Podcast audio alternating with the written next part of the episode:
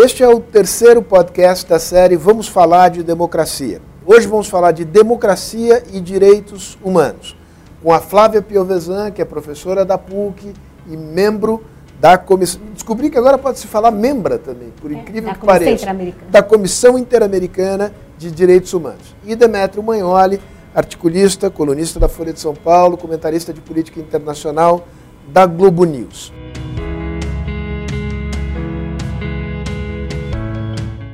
Começo por você, Demétrio. Uh, qual é a relação entre democracia e direitos humanos? Não estou pedindo uma explicação conceitual. Historicamente, como é que esses dois temas se relacionam?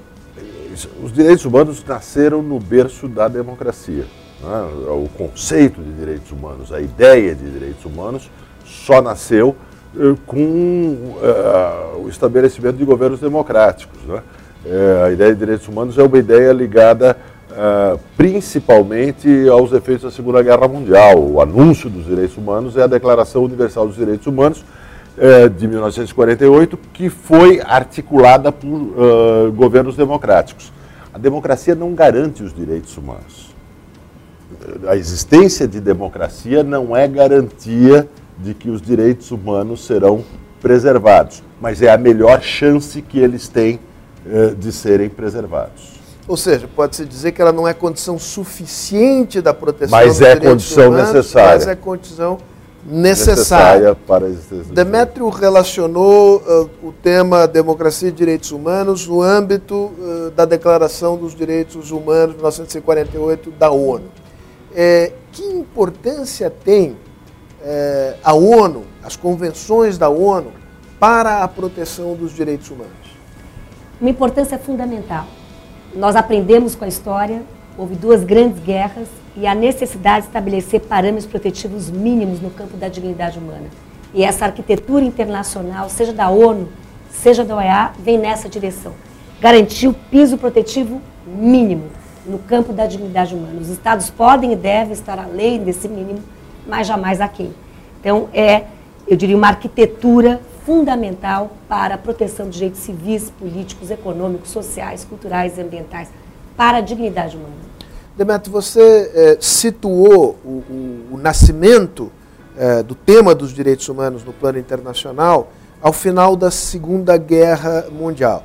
As democracias também floresceram depois da Segunda Guerra Mundial. Eh, isto certamente, tanto os direitos humanos como a democracia, são de alguma maneira fruto de uma dolorosíssima experiência humana. A memória dessa dolorosíssima experiência humana está ficando para trás e isto, em alguma medida, explica a fragilização de um certo consenso que houve em torno dos direitos humanos e da democracia como bens eh, que a humanidade deveria almejar? É, a Declaração Universal dos Direitos Humanos de 48 é, ela nasce diretamente da exposição dos campos da morte nazistas. Né? É, a memória do nazismo, a memória dos fascismos, a, a memória do caráter destruidor dos nacionalismos na Segunda Guerra Mundial produziu não só é, a política dos direitos humanos, como produziu ou ajudou a, a, fazer com que se estabelecessem regimes democráticos no Ocidente. É, hoje em dia, com a ascensão de, de governos nacionalistas, populistas, com tendências autoritárias muito fortes, uma das causas para isso é justamente é, a perda da memória ou, ou, ou, a passagem do tempo. Quer dizer, é, o Holocausto, a Segunda Guerra, as grandes destruições vão se apagando na bruma do passado. Né? As novas gerações é, é não viveram aquilo é, diretamente. É, e aquilo parece ser uma história que não pode se repetir. É, parece ser algo que pertence definitivamente ao passado e que jamais voltará. Não é assim.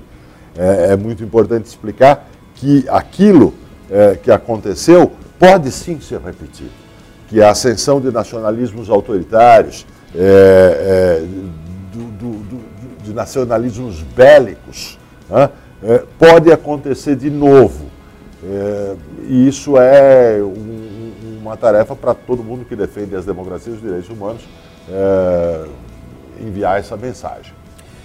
Trazendo esse tema da memória para a América Latina, região que passou por um longo ciclo de ditaduras militares. As novas gerações não, não viveram esse, esse período. Isso, de alguma maneira, abre espaço para uma certa perda de vigor do consenso em torno da importância dos direitos humanos na América Latina? É, na comissão, nós reputamos que a justiça de transição é fundamental em quatro vertentes, seja com a política de memória, de reparação, reformas institucionais e justiça. Portanto, para que nós possamos cristalizar o Estado de Direito e a sua máxima, que ninguém está acima da lei nem abaixo dela, nós temos que voltar os olhos ao passado autoritário, às violações que ocorreram. E eu creio que aí a Comissão Nacional da Verdade prestou é, uma contribuição histórica fundamental em decifrar, em aclarar com nomes e dando detalhamento o que se passou, por exemplo, no Brasil. E nós temos que mover essa pauta, que não é uma pauta do passado, é uma pauta do presente, até para que se evite o continuismo autoritário na paisagem que se quer democrática. É uma pauta do presente, me corrija se eu estiver errado, Flávio, menos porque exista uma ameaça de retorno de regimes ditatoriais. Mas há uma, uma tradição de violência é, do Estado brasileiro, é, que data de períodos, inclusive, mais remotos.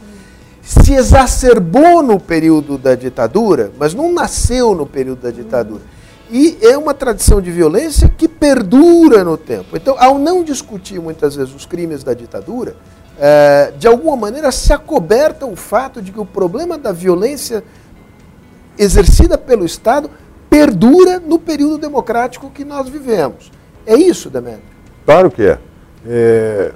Durante os períodos militares, nós tivemos a ascensão do Esquadrão da Morte. Hoje, nós temos, principalmente no Rio de Janeiro, o fenômeno das milícias, né? é, que é violência estatal disfarçada.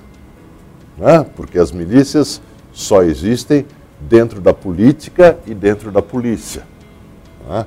Elas não são um fenômeno fora do Estado, elas só existem porque elas estão, elas têm raízes no Estado.